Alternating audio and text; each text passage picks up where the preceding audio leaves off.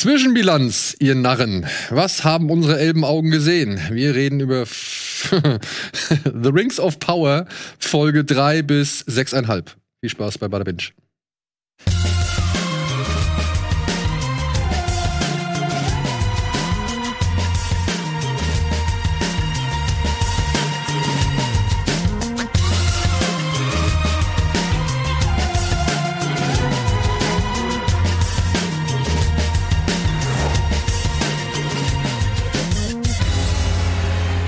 Hallo und herzlich willkommen zu einer neuen Folge Bada Binge bezüglich The Rings of Power, beziehungsweise die Ringe der Macht.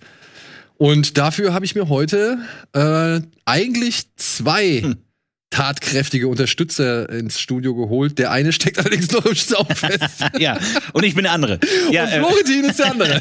ja, vielen Dank für die Einladung. Ich freue mich äh, tatsächlich, aber natürlich für die äh, benötigte Kompetenz auf Gästeseite ist eigentlich Anton ähm, verantwortlich. Der findet allerdings den Schlüssel nicht, ähm, beziehungsweise er hat sich ausgesperrt. Ich weiß nicht, ob, man, ob er wütend ist, dass ich das sage, aber er hat sich zu Hause ausgesperrt, musste auf den Schlüsseldienst warten und jetzt äh, müssen wir auf ihn warten. Also vielleicht wird das noch ein Thema heute, Schlüssel und ja, wer stimmt, findet welchen Schlüssel, stimmt, wozu, stimmt, ja. Genau, wofür Vielleicht, sind gewisse Schlüssel gedacht? Genau. beziehungsweise Wusste man vorher, dass das ein Schlüssel ist? Genau, viele Dinge, die wir noch besprechen werden. Er wird wahrscheinlich irgendwann als Plot-Twist hier hereinschneiden, wenn wir schon mittendrin sind und äh, dann aufklären können. Die ganzen Fragen, die wir uns stellen, wird er beantworten können. Er kennt sich natürlich gut aus.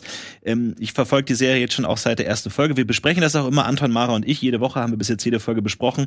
Und da war die Rollenverteilung eigentlich immer so, ich stelle die Fragen, habe keine Ahnung, was los ist. Er gibt die schlauen Antworten, weil Mara und er haben Silmarillion gelesen und alles und kennen alles in- und auswendig. Und ich bin nur ähm, ein, ein naiver Zuschauer und deswegen müssen wir mal auf seine Kompetenz warten. Ich weiß gar nicht, wie, wie ist bei dir der Hintergrund? Auch Silmarillion gelesen? Nee, nee, nee, nee. Ähm, ich habe tatsächlich die Bücher irgendwann vor Jahren hm. mal angefangen. Also Hobbit habe ich gehört, komplett.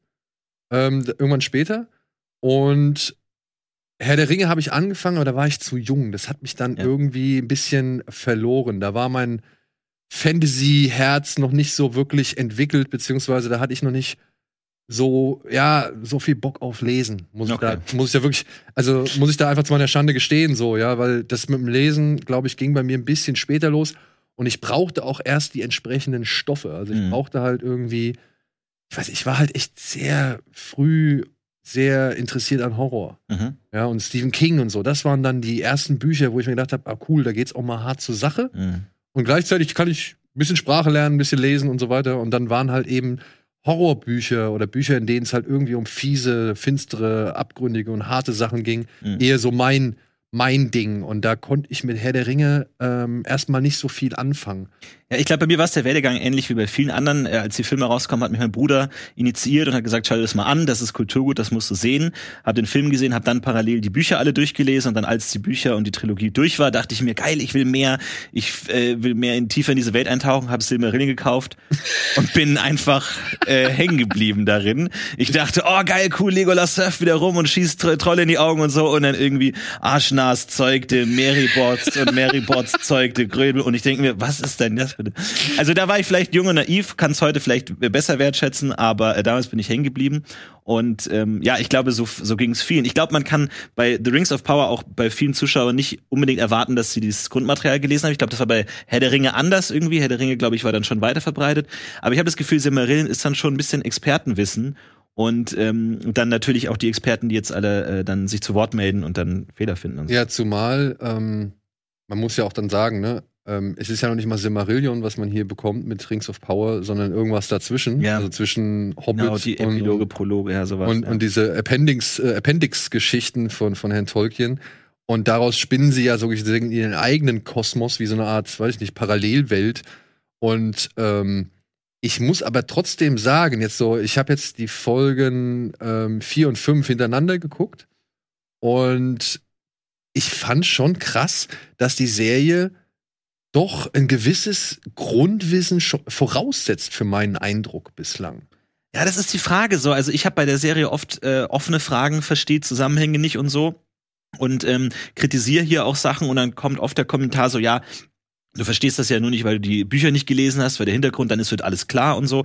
Ähm, aber ich versuche die Serie natürlich schon so als alleinstehend zu betrachten und mir denken, jede Adaption muss für sich selber gelesen funktionieren irgendwie und so. Und das Hintergrundwissen und so ist dann natürlich noch Bonus. Aber ähm, hier und da ähm, habe ich auch das Gefühl, dass es natürlich viel mehr reinpackt, als man in die Serie irgendwie haben kann Ja. und mehr Hintergründe hat, aber auch einiges verändert. Da ist ja dann Ist ja, also ist ja klar, ist ja logisch, dass da einiges verändert wird. Und ich meine, wir reden ja hier auch äh, von der Zeitrechnung irgendwie äh, von über 1000 Jahren. Ja. Ja.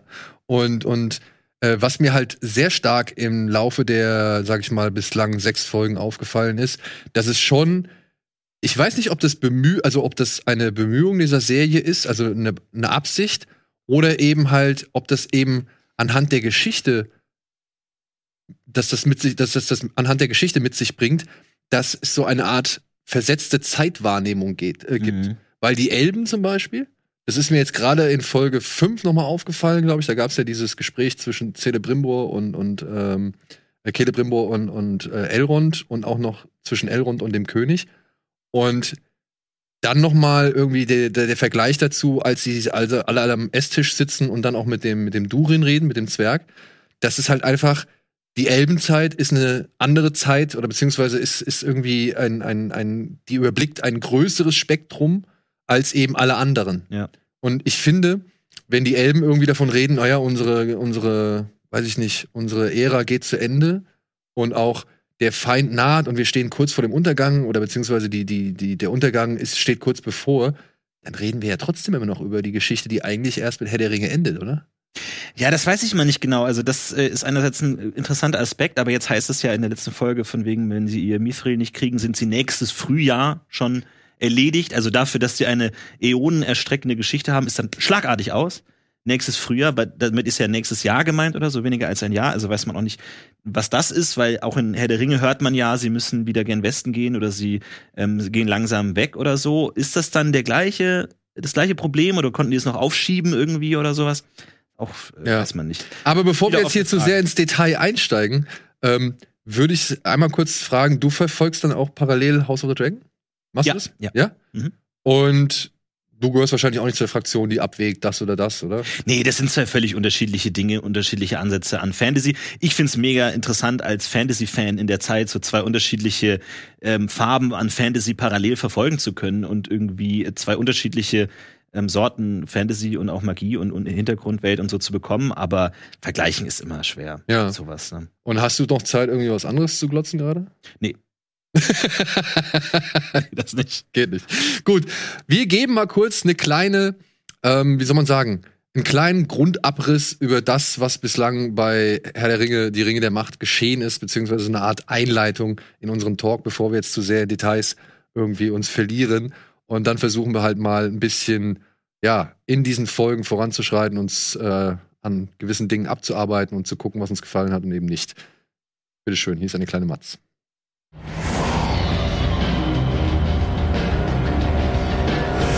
Nach einem unerbitterlichen Kampf gegen Morgoth, dem Ursprung alles Bösen, scheint in Mittelerde endlich Frieden eingekehrt zu sein. Menschen wie Elben wiegen sich in Sicherheit. Alle bis auf eine.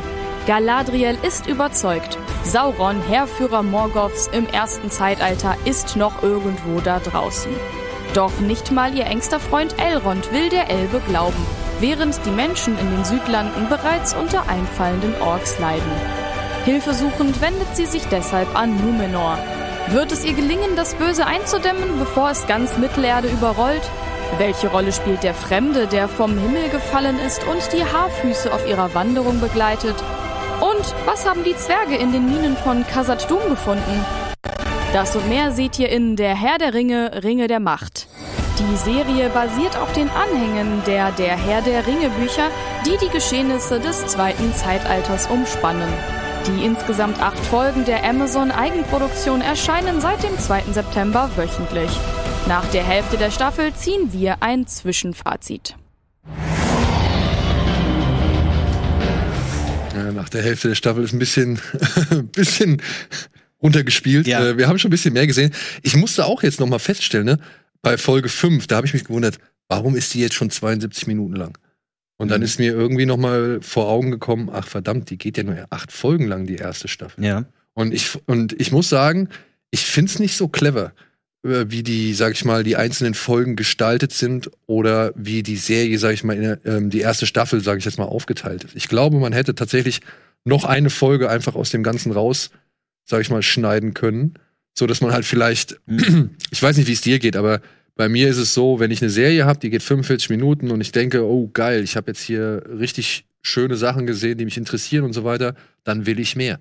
Wenn ich aber eine Serie habe, die, wo eine Folge so über eine Stunde geht, ja, wie jetzt hier auch im Fall von, was ich, Folge 4 und 5 so, oder von Folge, ja doch, Folge 4 und 5, 72 und, und 79 Minuten, ähm, dann muss ich sagen, ja, ich bin schon ein bisschen satt nach so einer Folge, weißt du? Also da ist nicht so der Hunger Ja. da, dass man jetzt unbedingt direkt die nächste Folge schauen wollen würde. Das ist natürlich die Frage, wie weit man da vorausplant, wie viele Staffeln geplant sind und wie sehr man das dann alles eingeteilt hat irgendwie und wo man dann hin muss.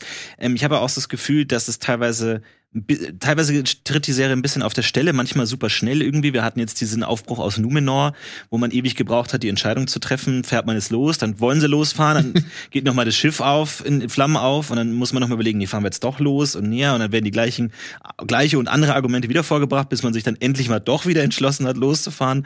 Und dann, das ist dann schon die Frage, was hat man da jetzt narrativ wirklich daraus gewonnen aus dem Ganzen und so. Aber ähm, ja, es, ich, ich tatsächlich, ich freue mich äh, auf jede neue Folge. Jede neue Folge ist für mich ein, ein Auf und Ab an Erwartung, Hoffnung, Angst äh, und Schrecken. Vielen Fragen, die aber manchmal auch beantwortet werden, manchmal nicht. Ähm, viel Verwirrung, aber alles in allem ist es nicht so, dass ich die Serie abgeschrieben habe oder so, sondern es macht natürlich auch Spaß, darüber zu diskutieren und Theorien aufzubauen und wie war das jetzt gemeint und was ist da los. Ähm, aber leider habe ich das Gefühl, die Serie äh, zwingt das manchmal auch, dass man sich vieles selber nochmal erklären muss, weil man oft nicht mitkommt und versteht, was genau jetzt passiert und warum Figuren machen, was sie machen. Aber ähm, ja, lädt natürlich zu vielen Diskussionen ein. Ja, was mir halt so aufgefallen ist, dass sie sehr oft darauf vertrauen, irgendwas anzudeuten und dann sagen sie Ende oder beziehungsweise Schnitt und nächste Szene, weißt du? Also ähm, in Folge, was war das? Ich glaube Folge 3 war das, wo dieser Vater ankommt, Mhm. die der Anführer der Orks, von Der dem Ada, wir bis, ja. äh, Ada, von dem wir bislang nicht so wirklich wissen, was er eigentlich ist oder wer er ist. Also ich habe kein, kein Empfinden dafür. Also ich hab, weiß nicht, ob es diese Figur schon mal gab oder ob die schon irgendwie im Silmarillion aufgetaucht ist oder äh, ob, das, ob die jetzt eine, sag ich mal, schon gewisse Geschichte mit sich bringt. Mhm. ja? Ich sehe nur, da ist ein Typ mit Elbenohren und der befehligt die Orks und hat auch kein helles Haar, sondern eher dunkles, sieht verbrannt aus, kann aber die Sonne irgendwie doch auf jeden Fall ertragen und ist irgendwo, ja, aus welchen Tiefen kam er? Was glaubst du? Naja, da müssen wir jetzt natürlich so ein bisschen in Folge 6 reingucken. Äh, Ah, okay, da- da es erklärt? tatsächlich viele, der, viele dieser Fragen beantwortet Okay. werden. Aber das ist, finde ich, ein Grundthema, dass die Serie viele Fragen aufmacht, Verwirrungen aufmacht und ich nicht immer weiß, macht die das aus Inkompetenz auf, dass das offen bleibt oder versucht sie später noch zu beantworten. Ähm, ich habe auch lange gerätselt, was diese Sache sollte mit diesem Graben, den die Orks gegraben haben. Warum machen die das? Was soll das? Wollen die sich vor den Elben verstecken? Warum, also was, was genau ist der Zweck davon? Es wird nie gesagt, man bleibt so ein bisschen im Dunkeln. Jetzt in Folge 6 erfahren wir aber ganz konkret, was dieser Graben sollte. Und da ist dann schon die Denke, okay, ist die Serie dann vielleicht auch ein bisschen cleverer als ich, dass die irgendwann schon die Antworten liefert alles, aber einen noch ein bisschen offen lässt. Bei anderen Sachen habe ich immer das Gefühl, dass Fragen offen bleiben, die dann vielleicht doch nicht beantwortet werden, aber bei mir muss ich sagen, Folge 6 hat dann noch mal viel geändert, weil da auch einige Sachen konkret beantwortet wurden, die mir davor irgendwie so das Gefühl der Schwammigkeit ähm, irgendwie hervorgerufen haben, wo ich dachte, ist das so gewollt, was soll ich jetzt hier daraus machen? Aber vielleicht kommen dann doch noch alle Antworten irgendwie. Also ich muss schon sagen, dass ich sogar mit Folge 5 ein wenig ähm, zufriedener gestellt worden bin, wenn wir jetzt mal den Handlungsstrang uns von Galadriel angucken. Ne? Also ich meine, ich verstehe leider nicht ganz, was die Autoren mit der Figur irgendwie vorhaben, Mhm. weil sie kommt nach Numenor, ja, wird, also wird gerettet. Folge 2, glaube ich, ist es. Du siehst irgendeine Figur im Sonnen, im, im Gegenlicht, ne? Schnitt. Nächste Folge, okay, du weißt, okay, jemand aus, aus Numenor hat sie gerettet und sie Ja. fahren jetzt dahin. Sie kommt da an und ich verstehe es nicht. Also, ich dachte eigentlich, die Elben wären doch schon irgendwie clever, beziehungsweise hätten schon eigentlich einen sehr feinsinnigen Geist. Mhm. Ja. Aber sie kommt da an und sie stellt nur Forderungen. Sie sagt nicht einmal bitte, sondern irgendwie erinnert nur an irgendwelche uralten Eide und sonst irgendwas und kommt mit einer Selbstverständlichkeit daher, dass ihr jeder hilft, vor allem mit, mit der, sag ich mal, Aufgabe, die sie da irgendwie mit sich bringt und, und ist verwundert darüber, dass die Leute ihr nicht helfen wollen. Ja. Ja. Und dann braucht sie halt fast drei Folgen, um halt dann doch aufzubrechen. Gut, es liegt nicht unbedingt nur an ihr. Ja, also. Und das ist ja die Frage. Wir wissen nicht genau, ob es an ihr liegt oder nicht. Und das ist auch mein Hauptproblem, dass teilweise ja die Handlungen der Figuren nicht zu klaren Konsequenzen führen oder wir nicht wissen, warum Dinge passieren. Wir haben die Szene mit Galadriel, die einfach immer wieder gegen die Wand anrennt und da einfach durch will und dann kommt sie ins Gefängnis. Und wir wissen, okay, die Figur Tiefpunkt, ist jetzt im Gefängnis, ihr Ansatz scheitert. Und Hellbrand sitzt neben ihr in der Zelle und sagt, ja, du machst das ein bisschen zu aggressiv. Überleg doch mal, denk dich in dein Gegenüber hinein. Welche Ängste, welche Gefühle hat denn dein Gegenüber? Wie kannst du das denn ausnutzen? Und Galadriel ratter, ratter. Und wir denken, ah, diese Figur lernt plötzlich dazu und macht einen Fortschritt. Aber diese tausend Jahre direkt- alte Figur. Ja, gut, aber, aber ja, aber lass mich ganz kurz das zu Ende bringen. Und dann ähm, bricht sie aus dem Gefängnis aus, schlägt alle Truppen zusammen, äh, sperrt die selber ins Gefängnis und reitet los. Und es ist nicht klar, sollen wir jetzt denken, das war jetzt die Lektion, die sie gelernt hat? Lehnt sie die Lektion bewusst ab, dass sie doch wieder nur Haut drauf macht? Dann spricht sie aber später mit der Königin Miriel, sagt, äh, lass dich nicht nur von Angst leiten, wo sie ja Angst identifiziert hat, als was sie antreibt. Und dann sagt Miriel aber trotzdem nein, dann fallen die Blüten des Baums und dann bricht sie auf. Und als Zuschauer denke ich mir, was sollen wir jetzt hier verstehen? Hat Galadriel ihre Lektion gelernt und hat Miriel jetzt dazu gebracht, die Schiffe zu senden? Oder war es der Baum, der Miriel dazu gebracht hat, die Schiffe zu senden? Haben Figuren Erfolg mit dem, was sie tun? Haben sie Lektionen gelernt? Entwickeln sie sich weiter? Welche? Das ist so einfach offen. Das Ja, so ein aber bisschen ja, schwierig. jein. Also das Ding ist ja, was bei all diesen Figuren immer mit einwirkt, sind ja irgendwelche Prophezeiungen und Überlieferungen. Mhm. Das lernen wir ja auch schon bei Celebri Cele Celebrimbor. ne? Celebrimbor, ja. Celebrimbor und, und Elrond. Mhm. Als er dann irgendwie, da habe ich diesen Zeitsprung auch nicht ganz verstanden. Irgendwann steht er dann da an dem Fenster und man sieht im Hintergrund diese Schmiede, die Mhm. schon die Elben und die Zwerge zusammenbauen. Ja, Man weiß es nicht. Er ist ja ausgezogen mit dem Ziel, die Zwerge dazu zur Hilfe zu bitten, die Schmiede zu bauen. Dann haben wir diesen Zeitsprung. Machen die, Elf, die, die Zwerge jetzt mit? Haben, machen sie doch nicht mit? also er sagt jetzt immer, ja, guck mal hier, was ein Anblick. Elben und Zwerge arbeiten zusammen. Also das sagt er ja. Ja. Und, und dann habe ich gedacht, okay, dann ist das Thema schon erledigt. Und dann sagt ihm ja Celebrimbor, ah ja, dein Vater hat mal irgendwann zu mir gesagt, dass du meine Zukunft sein wirst. So. Mhm. Und ähm, da merkst du ja schon wieder was. Dann, dann, ähm, dann lernen wir ja in Folge 5, dass äh, der Elbenkönig ebenfalls an diese Legende und, und Bestimmung glaubt, dass der Balrog, als der Balrog und der Elb gegeneinander gekämpft haben, ge oder um diesen Baum gekämpft haben und äh, das Ding da unten, also dass das Licht quasi kondensiert wurde in, in dem Erz, was die Mhm. Zwerge gefunden haben. Wir wissen es, Mithril. Und äh, auch das ist wieder so ein bisschen Historie, so ein bisschen Legende, so ein bisschen Lore, Mhm. die wieder irgendwie, ja, alle Entscheidungen diktiert und dominiert, so, ne? Also er denkt ja halt, wir brauchen das, weil sonst ist unser Volk nächstes Frühjahr ausgestorben.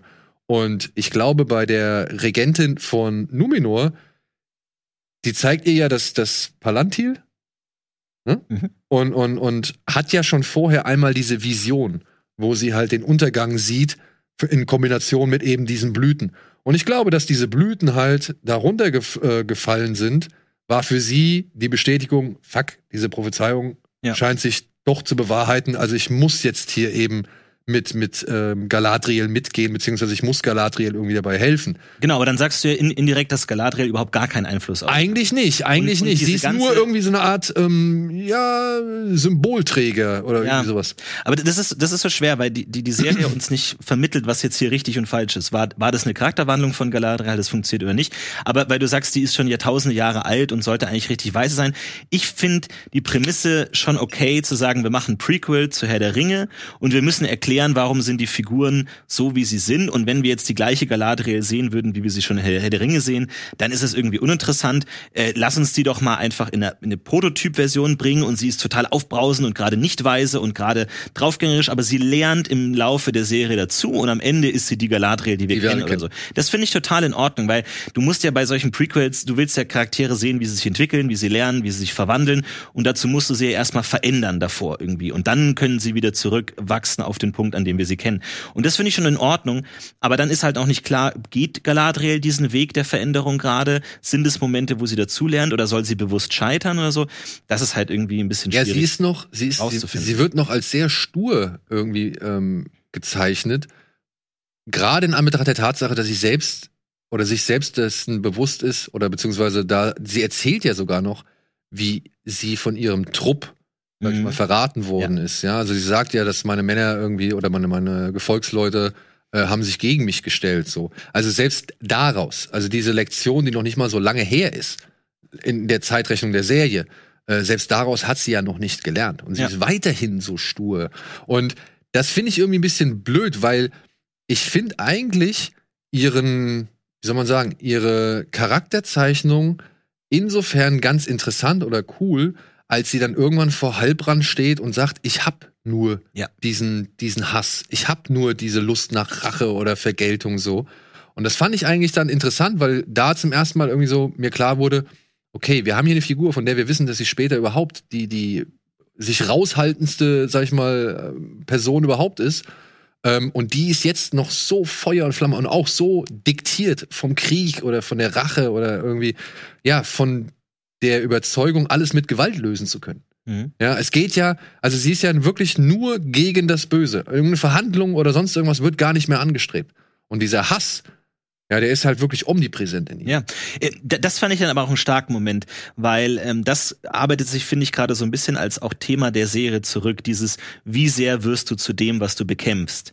Was ja bei ihr irgendwie wirklich, also sie wird ja da dargestellt wie eine Süchtige oder wie wirklich eine verfluchte, traumatisierte. So, ich habe Sau gegen Sauron gekämpft und seitdem, und das fand ich auch interessant, dass Gil-galad, der, der Elbenhochkönig, in Erwägung gezogen hat, sie zu verbannen, weil sie sozusagen mit ihrem, mit ihrer Kriegslust, mit ihrer Rachegier sozusagen hatte er Angst, dass sie den Baum verderben würde, dass sie dafür verantwortlich war. Und das fand ich eigentlich ganz interessant zu sagen, dass die Elben das anscheinend so ernst nehmen, dieses, diese, sag ich mal, Traumata oder psychischen Krankheiten, die mit so einer, mit so einer Verzweiflung und so einem Krieg einhergehen, die nehmen das so ernst, dass sie sogar denken, oh, die könnte unseren Baum dadurch infizieren. Die bringt sozusagen einen Teil des Gegners mit sich in sich, nachdem sie ihn besiegt hat.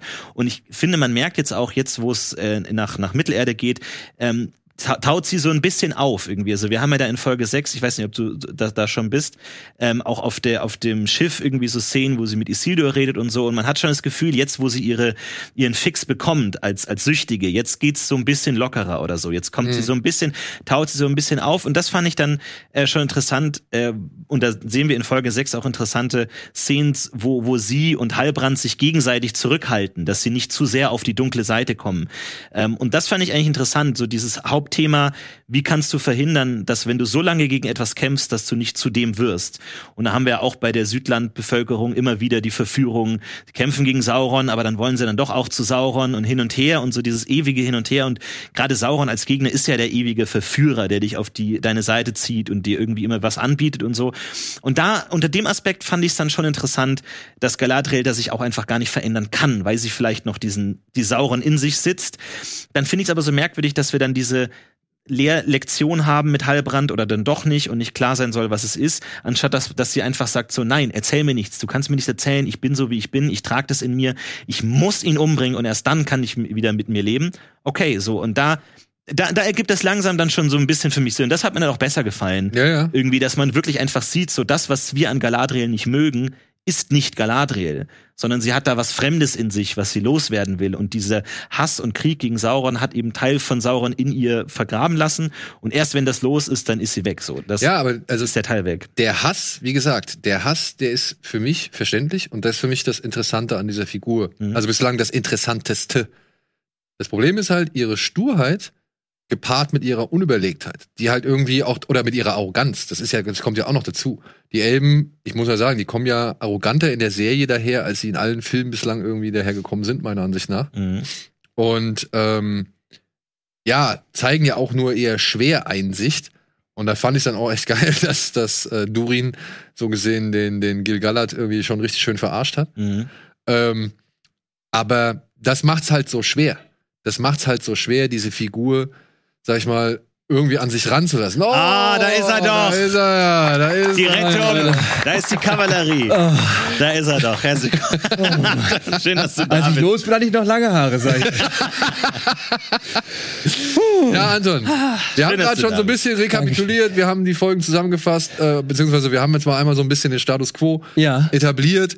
Wir sind jetzt eigentlich so bei der Galadriel-Storyline, von wegen, dass sie in Numenor gelandet ist und hat es dort geschafft, dann eben über ein paar um Umwege und ein paar Widerstände hinweg die Regentin dort dazu zu bringen, sie im Kampf ja, um die Südlande zu unterstützen. Ja. Und jetzt reisen sie am Ende von Folge 5, reisen sie halt Richtung Mittelerde ab. Halbrand hat auch Bock, jetzt König zu sein. Aragorn 0.1, wie man ihn nennen könnte. Und ja, aber ich muss sagen, er ist, er ist eine coole neue Figur. Äh, ihn mag ich. Ich muss, ich bin, muss sagen, ich bin ein riesen Fan von Elendil. Ja. Ja, den finde ich wirklich, den finde ich einfach, den finde ich einfach cool. Der ist einfach eine richtig gute Figur irgendwie, die da reinpasst. Der, der Schauspieler hat es auch verstanden irgendwie, was er da machen soll. Äh, ich finde die ganze, sag ich mal, Interaktion mit seinem Sohn verständlich. Wirklich verständlich. Der Bengel ist halt auch echt einfach ein bisschen blöd noch.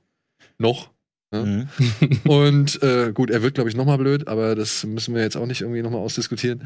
Aber ähm, er gefällt mir richtig gut. Ja.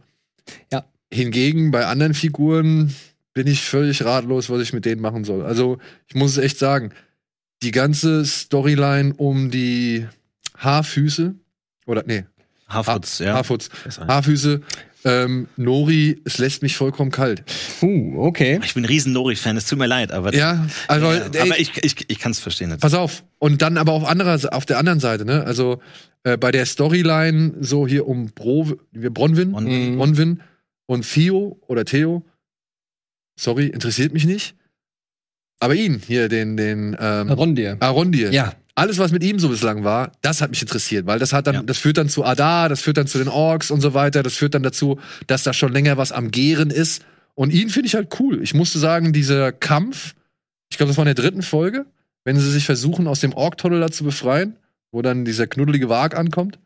War das dritte Folge? Zweite, glaube ich, sogar schon. Nee, nee, nee, nee. Das Bist du sicher? dritte. Ja, ja, dritte oder vierte. ja, sowas. Nee, du hast recht. In der zweiten steigt er ja das erste Mal in diesen Tunnel hinab und Genau. in der dritten ist er dann Gefangener und da, Da muss er dann arbeiten Kampf. und dann gibt's diese Befreiungsaktion, wo seine anderen Elbenkollegen auch noch bei alle, alle sterben. Und da habe ich gedacht, okay, jetzt sehe ich erstmals den Vorteil, das als Serie zu machen.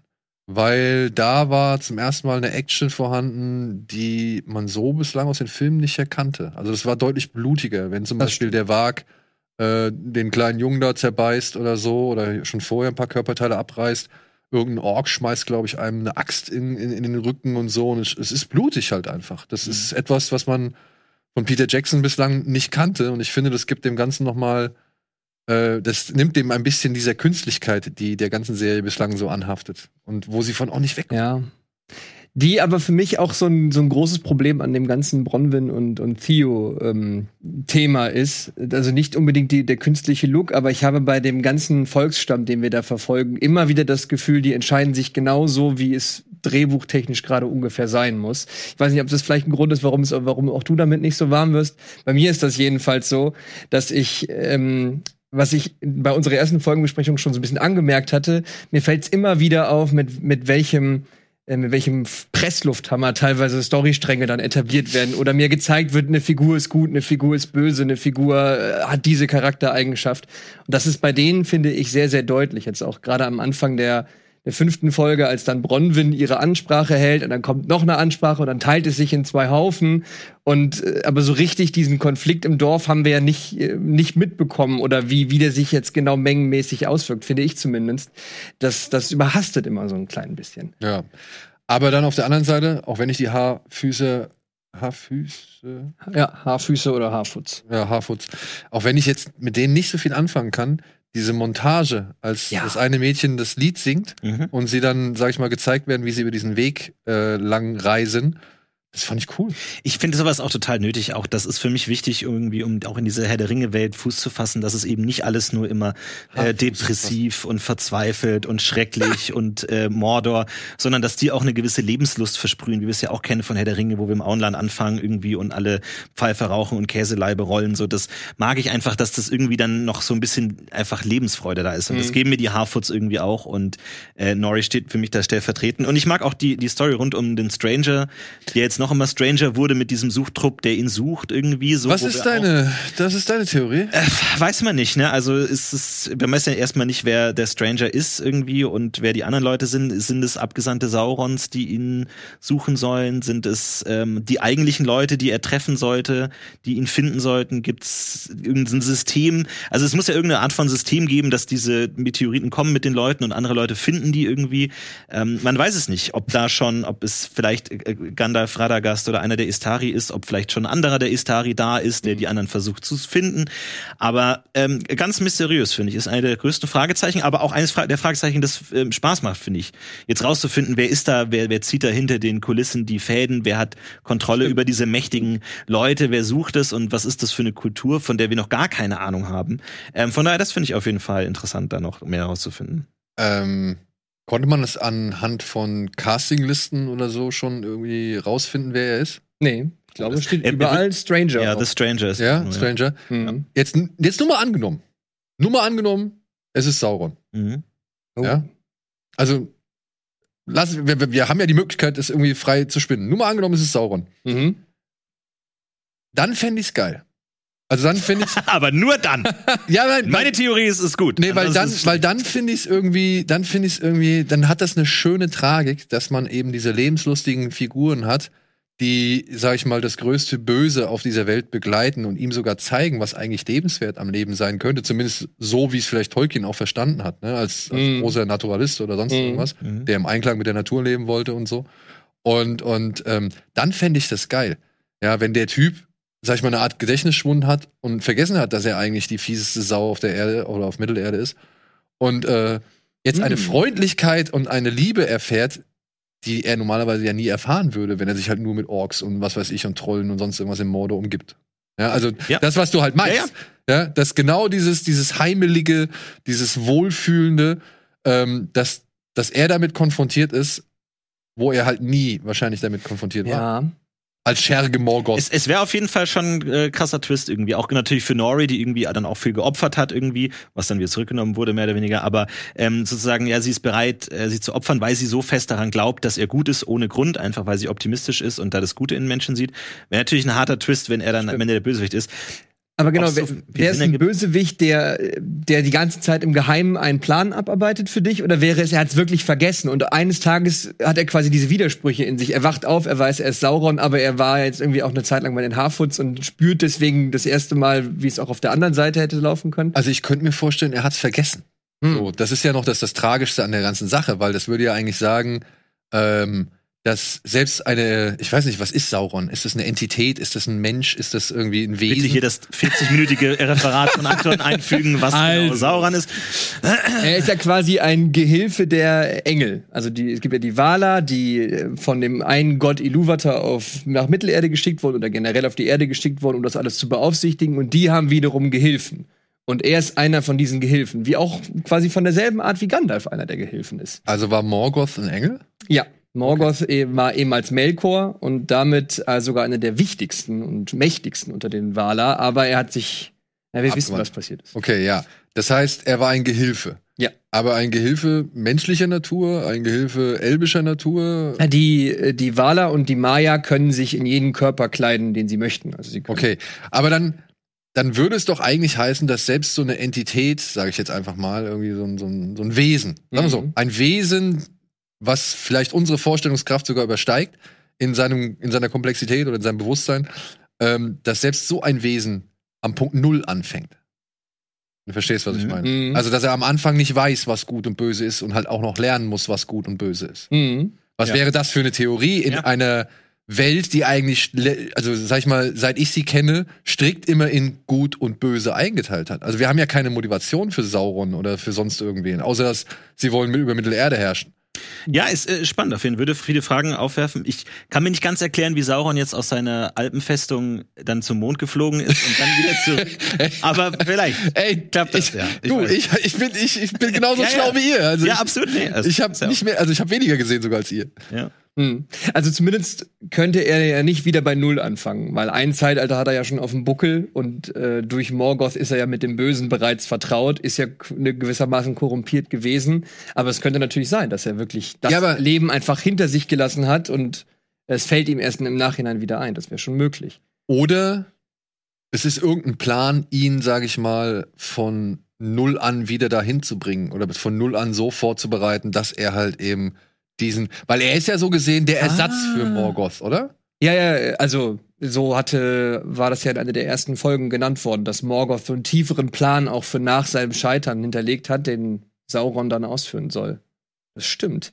Es könnte natürlich auch sein, dass nachdem Morgoth gestürzt worden ist, man Sauron auch erstmal in Gewahrsam genommen hat und dann schickten ihn die Valar jetzt zurück als hier, du hast noch einen Versuch, wir vergeben dir. Genau, ach ja, vielleicht genauso, Second Chance mäßig. So, Ja. jetzt guck, was du draus machst. Ja, also du fängst nochmal bei Null an, weißt nicht wirklich viel, aber hast halt schon irgendwie auch ein paar Kräfte, weil das sehen wir ja, dass er Ja. Kräfte hat. Ja. Äh, und ja, guck, ob du dich dann entscheidest, ja, wieder denselben Weg zu gehen oder vielleicht diesmal eine andere Abzweigung nimmst. Hm, wäre möglich. Ja, kann schon sein. Ich meine, ähm, es gibt ja auch, also wir haben ja in Folge 6 äh, gibt es natürlich auch die, die Theorie, dass Sauron vielleicht schon gestorben ist in irgendeiner Weise. Vielleicht kann das ja auch heißen, dass er wieder zurück ähm, auf irgendeine Startposition kommt und dann nochmal neu anfängt oder so. Drückt weiß. auf bis auf los vor. Was, was ist deine, was sind deine Gedanken zu diesem Ada? Ähm, jetzt, äh, Folge 6 äh, ist, ist ja Teil der Diskussion, so ein bisschen zumindest. Und ähm, ich finde die. Ich finde es echt spannend. Also, was sie jetzt auch gerade in der letzten Folge über ihn enthüllt haben, gefällt mir sehr gut. Ich hatte am Anfang so ein bisschen Sorge, dass sie jetzt doch noch versuchen wollen, Elben zu etablieren, die sich einfach entscheiden für das eine oder das andere, was ja sehr, sehr gegen das bisherige Verständnis der Elben von sich selbst oder auch von, von Tolkien ausgesät äh, gewesen wäre. So finde ich ziemlich spannend und ähm, er, er hat ein paar Dinge gesagt, die ich mich ehrlich gesagt auch schon immer gefragt habe. Nämlich, ja gut, die Orks waren vielleicht von Anfang an nicht vorgesehen, aber jetzt sind sie da. Gibt es denn wirklich keine Überlegung, mit denen einen Platz in der Welt zu finden? Und äh, also, ob man das jetzt aus Elbensicht, ob man denen irgendwann vertrauen kann, ist vielleicht noch eine andere Diskussion. Aber dass sie zumindest selber einen Anspruchsdenken darauf haben mit, ja, wir leben jetzt halt, wir können ja auch nichts dafür, das fand ich ziemlich spannend. Und den Aspekt würde ich mir wirklich äh, oder freue ich mich auch weiter anzugucken in den nächsten Folgen und Staffeln. Vor allem, weil er ja eigentlich, ich sag mal, man muss ja nicht unbedingt was miteinander zu tun haben, aber man kann sich ja in Ruhe lassen. Oder? Ja, das, das ist halt die Frage, ob Orks dazu fähig sind. Also Ja, ja. nach dem bisherigen Verständnis von Orks sind sie es eben nicht. Die müssen immer diese bösen Wurzeln in sich wieder entdecken. Das ist so funktioniert zumindest bisher die Mittelerde-Welt und das, was Morgoth schafft, wird eben immer gegen das vorgehen, was die anderen Valar und Ilúvatar selber sich ausgedacht haben. Aber diese Serie reinterpretiert ja sowieso einiges. Und selbst wenn die Orks nicht in Frieden mit den Elben leben können, ich verstehe trotzdem, warum sie einfach einen Platz in dieser Welt haben wollen. Das finde ich einen spannenden Aspekt, das auch mal zu erzählen. Ja, und vor allem, ich meine, wie gesagt, sie müssen ja noch nicht mal großartig in Frieden mit denen leben, sondern halt einfach nur woanders. Ja. Aber Hauptsache, sie können da leben und sind dann unter sich und bleiben von mir aus unter sich. Aber man muss ja sich nicht gleich bekriegen. Man, man hat ja jetzt nicht irgendwie, also man könnte ja eine Lösung finden, dass jeder mit seinem Platz ungefähr zufrieden ist. Ja, ne, eigentlich schon. Weil das Ja. besteht ja eigentlich in der Tradition eben dieser Geschichte, dass da halt unterschiedliche Kulturen miteinander klarkommen, um sich halt, sag ich mal, einer Sache zu verschreiben. Zumindest jetzt in Rings of Power. Wie gesagt, bei, bei den bisherigen Sachen war es halt immer, mit den Orks kannst du nichts machen. Also, du gibst denen einen Vertrag und sie werden darauf spucken. Obwohl Egal, was drinsteht, da könnte drinstehen, ihr kriegt ganz Mittelerde, die würden darauf spucken. Und wir haben natürlich noch Galadriel, die ja selber auch gesagt hat, sie wird nicht eher ruhen, bis jeder Stimmt. Ork äh, abgeschlachtet wurde. Aber Und da haben wir natürlich auch dann die Parallele zu, zu Sauron auch. Ja? Genau, und wäre das aber notwendig, weil zumindest jetzt, wenn ich jetzt von dem ausgehe, was ich bislang kenne, und das sind die Herr der Ringe und die Hobbit-Filme, dann sehe ich die Orks und Trolle und Urukais und was weiß ich ja eigentlich immer nur als Werkzeug. Mhm. Ja, Mittel zum Zweck. Vasallen, Truppen, ne? Kanonenfutter. Und die auch eben nur von ihrer Hörigkeit zu Sauron oder eben Morgoth irgendwie angetrieben werden. Also Mhm. ich habe jetzt nie irgendwie großartig eine Personality unter den Orks wahrnehmen können. Außer halt mal, der eine will Fleisch, der andere will Frischfleisch und was weiß ich. Also, also Der eine will Beine.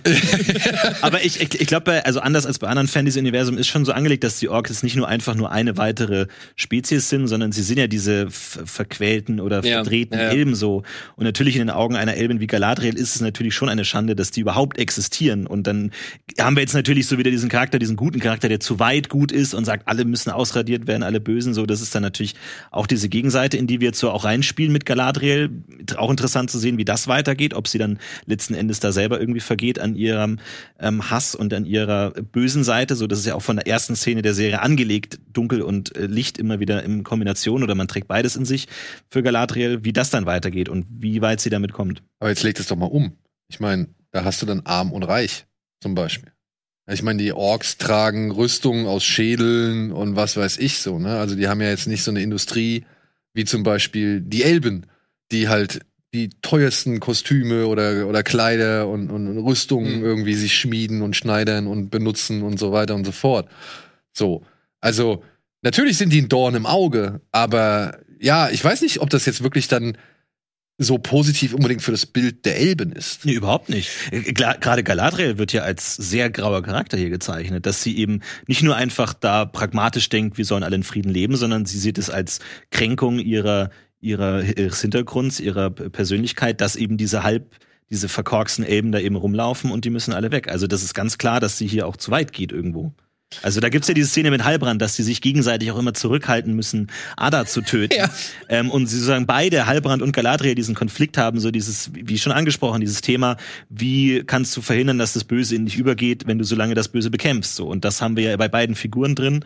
Und das, glaube ich, auch ist klar die Aussage, dass das hier zu weit geht. Zumal kurz davor in der Szene, in der sie das erste Mal Ada verhört, kann man ja schon so nennen, da äh, erleben wir für mich das allererste Mal auch Grausamkeit Ja. in einer Elbin. Also, dass sie ja wirklich versucht, ihm mit den, mit den blutrünstigsten Vorstellungen, die sie sich für ihn ausdenken kann, Angst zu machen, um ihn dazu zu bringen, das zu tun, was sie will. Und eine Elbe, die bereit ist zu foltern, die sagt, Die- soll ich mal deine. Orks in die Sonne leiten? Die verbal bereit, schon gefoltert hat und auch noch weitergehen wird. Also Das ist schon Das Schritt, haben wir ja. bisher noch nicht so gehabt, ja.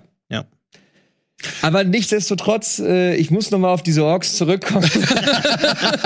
Nein, also es gibt ähm, in dem in dem Herr der Ringe Buch am Anfang, als Gandalf Frodo dann einmal Gott und die Welt erklärt und auch sagt, was mit dem Ring auf sich hat und so weiter, eine Passage, die ich hier auch für, glaube ich, ganz passend halte, und zwar, dass irgendwann Sauron wieder alle bösen Kräfte um sich geschart hat. Er hat einfach einen, Ausruf gestartet, irgendwas, irgendwie wie so eine Duftmarke gesetzt aus Mordor, dass doch wieder alle Kreaturen, die irgendwann mal von Morgoth erschaffen worden sind, an ihn gebunden worden sind.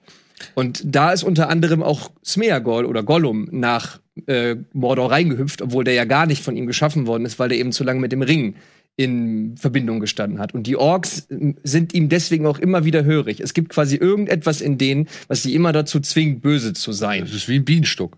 So, ja, so ein bisschen, auf jeden Fall. Und Sauron, die Oberbiene, äh, gibt denen eben dann immer wieder die, die, diese Befehle. Aber es sind, es sind Werkzeuge, es sind Sklaven für ihn. Ja. Was ja auch Ada hier wieder anders darstellt, was ich wieder ganz cool fand. Und das meine ich. Das ist ja dann schon eigentlich echt eine äh, ne- ne Revolution Ja. gesehen für eben das Orkreich. Was es dann irgendwie schade macht, dass sie dann halt in den Filmen oder halt in der fortführenden Geschichte so gesehen wieder nur Bef- Befehlsempfänger sind. Ja, weil sobald Sauron diese Duftmarke eben aussendet, können sie daraus nicht mehr weg. Willenlos. Ja, wirklich, so ein bisschen. Also es gibt zwar auch Passagen in den Büchern, wo sie ja schimpfen über Sauron und über die da oben und was die denen alles antun, aber sie folgen diese Befehle trotzdem. Der Hass auf die freien Völker ist immer stärker als alles, was die untereinander fühlen oder gegen ihre Oberen. Das ist einfach quasi äh, genetisch so angelegt, glaube ich. Was Mhm. ganz schön fies ist. Ja, ja, auf jeden Fall. Auf jeden Fall. Was glaubt ihr, wer sind diese blonden beziehungsweise glatzköpfigen Wesen, die sich die Absturzstelle Boah. des Fremden angeschaut haben? Schwierig. Auch, ne? Also ich, ich, sie schmeißen da schon echt ein paar Mysterien einfach rein. Und ich bin schon überfragt, aber wenn ihr schon keine Ahnung habt, beziehungsweise euch nicht mal irgendwelche Gedanken machen könnt, oder beziehungsweise nicht mal irgendwelche Theorien, äh, sag ich mal, dazu habt, Ja, also wir hatten zweierlei, glaube ich, schon mal auch mal drüber gesprochen letzte Woche, dass entweder sind es ähm, vielleicht von den äh, von den von den Guten sogar ausgesendete. Das hattet ihr, glaube ich, gerade auch schon so ein bisschen als Diskussionsansatz, ob es vielleicht wirklich Menschen sind, die ihn suchen, die den da herabgestürzten suchen. Es sind vielleicht Gesandte der Waler, die eigentlich an der Absturzstelle warten sollten. Das hat aber nicht funktioniert und jetzt müssen sie, sie wollten dem Stranger eigentlich ein gutes eine Willkommensparty schmeißen und es hat nicht geklappt. Oder es sind eben, und das ist so meine Theorie, ähm, noch mal weitere finstere Kräfte in Mittelerde am Werk. Und es gibt vielleicht sogar so eine Art kleinen Konkurrenzkampf, bevor sich am Ende Sauron das die Krone aufsetzen kann. Ich meine, alles, was wir wissen, ist, dass es Menschen sind. Das heißt, wenn wir jetzt sagen, es sind vielleicht die Handlanger Saurons, ist die Frage, wer wären dann diese Menschen, die Ja. da schon so organisiert in Ordensgewändern Ja. für Sauron kämpfen, wüsste man nicht. Also der würde dann vielleicht eher Orks schicken, um die Leute zu suchen.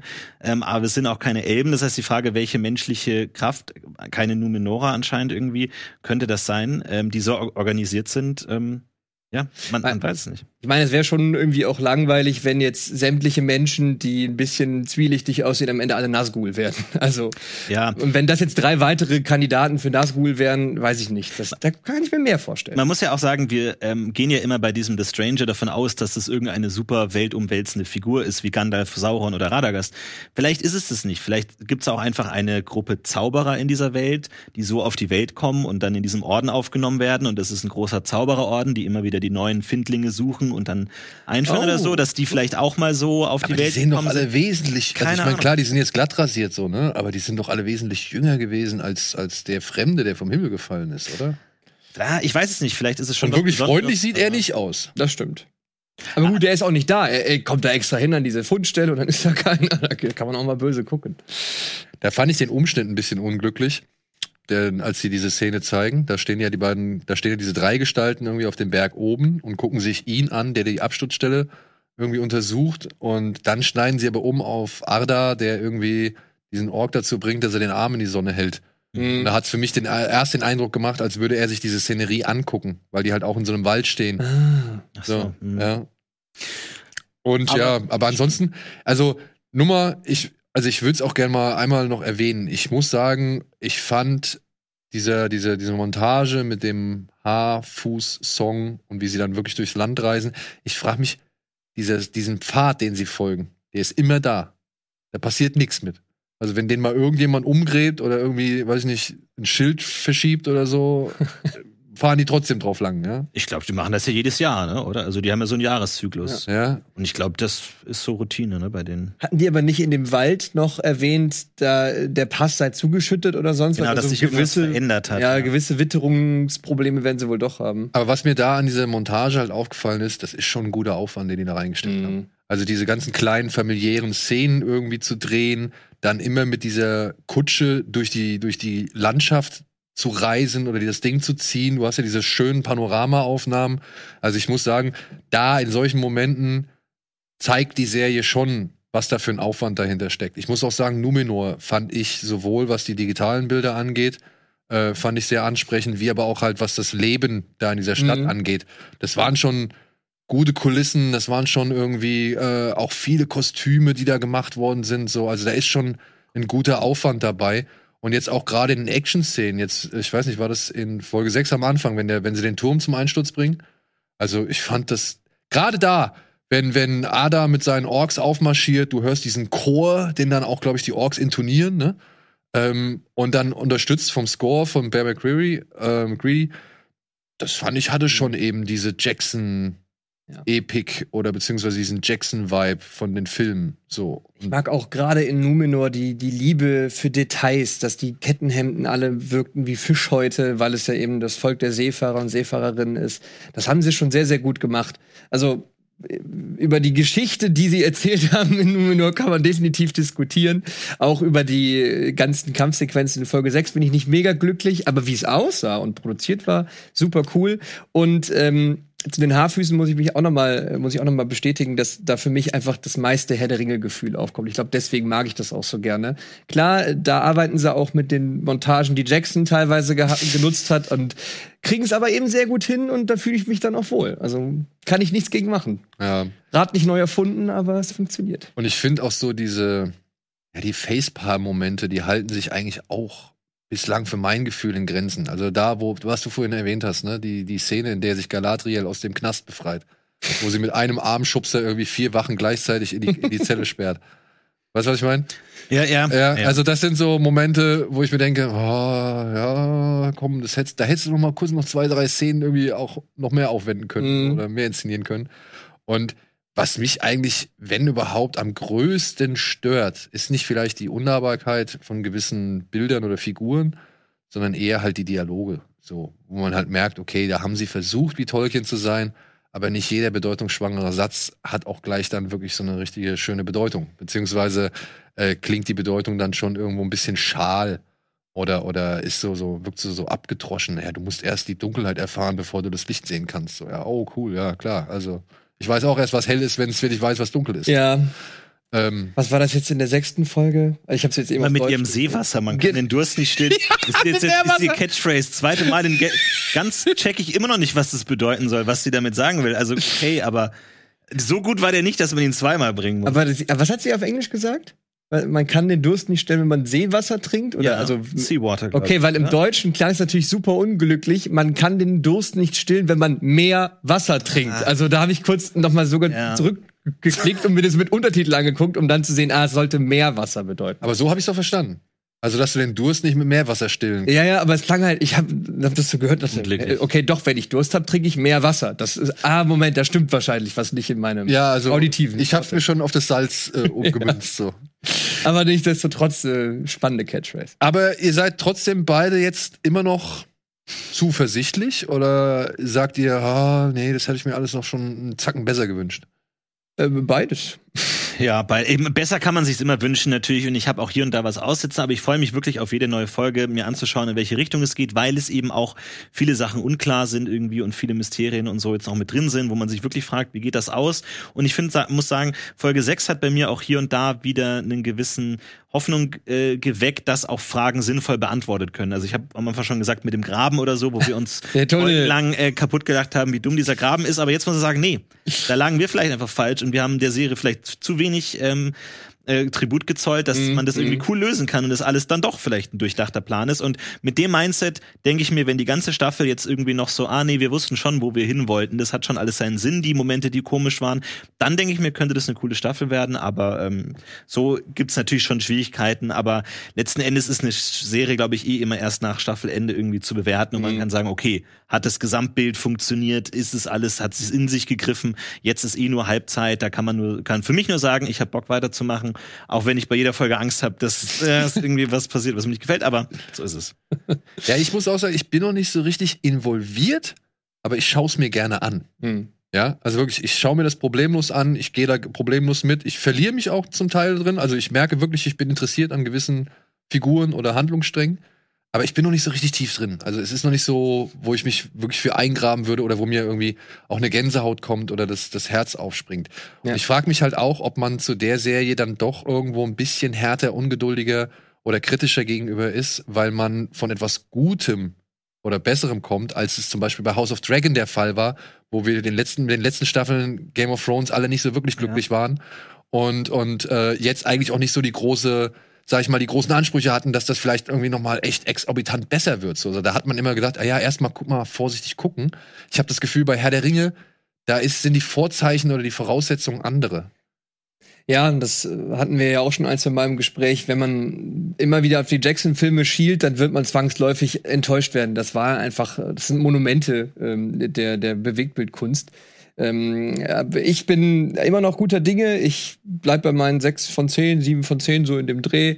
Ich freue mich auf die neuen Folgen. Ich bin auch nicht so involviert. Also ich glaube, durchbingen könnte ich das nicht. Dafür wäre es dann irgendwie zu fragmentiert. Da habe ich zu ihm, hatte ich, zu- hatte ich zu Florian eben noch gesagt, ich finde auch, die Folgen sind zu lang, um das Ja. bingen zu wollen. Ja, Weißt du? genau. Weil wenn eine Folge 45 Minuten ist, dann binge ich sowas eher, als wenn ich sehe, okay, die geht jetzt 70, die geht jetzt 70 und die geht auch nochmal 79, so, ah, ne, weißt du, das ist so, Ja, von vornherein äh, schmälert das bei mir ein bisschen die Lust. Ja, das stimmt. Da muss man sich schon sehr lange committen. Es bleibt bei mir auch ein bisschen dabei, dass dieses Herr der Ringe-Gefühl, das vermisse ich immer noch ein Stück weit, aber es ist was Eigenes einfach. Und äh, zumindest habe ich eben laut gejubelt bei der letzten Szene aus äh, der sechsten Folge. Cool. Weil meine Theorie sich damit bestätigt. Und das ist ja das Wichtigste, Das wenn man Serien anschaut, dass man Recht hat. Deswegen könnt ihr jetzt alle ein 5-Sterne-Review geben, weil Ja. ich hatte recht. Und ihr könnt uns doch mal irgendwie noch mal kurz sagen, was ihr jetzt von den bisherigen Folgen haltet. Hat sich bei euch entwickelt? Ist es bei euch hoch oder runter gegangen? Und wie seht ihr das? Bleibt ihr dran? Habt ihr keinen Bock mehr?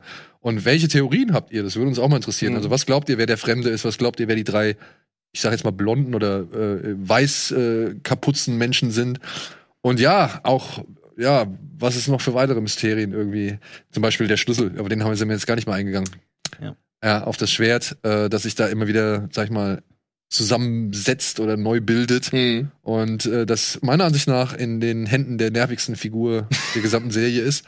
Aber das ist nur meine Meinung. Ja, damit stehe ich vielleicht auch alleine. Aber ja, das ist dann vielleicht etwas, was wir dann noch mal beim nächsten Mal ergründen wollen. Oder wird das auch in äh, äh, Episode 6 gesagt? Ja. Ja? Scheiße, dann muss ich die heute auf jeden Fall noch zu Ende gucken. Gut. Ich danke euch trotzdem, dass ihr euch die Zeit genommen habt. Äh, und ich würde sagen, wir treffen uns zum Abschluss der Staffel noch einmal wieder, oder? Sehr Ja, gerne. Ja? Cool. Dann, Entschuldigung, vielen Dank. mal, zu spät kommen. Na, Ach, alles Tut mir gut. echt leid. Ey, wir haben es ja mitbekommen, was in der Stadt los ist. Also, dem- Ja, ich auch. du konntest doch immerhin noch einen guten Teil dazu beitragen. Ja, bin ich auch froh. In diesem Sinne, liebe Freunde, macht's gut. Äh, mögen die beiden Bäume für euch immer scheinen und bis zum nächsten Mal. Tschüss. Ciao. Ciao.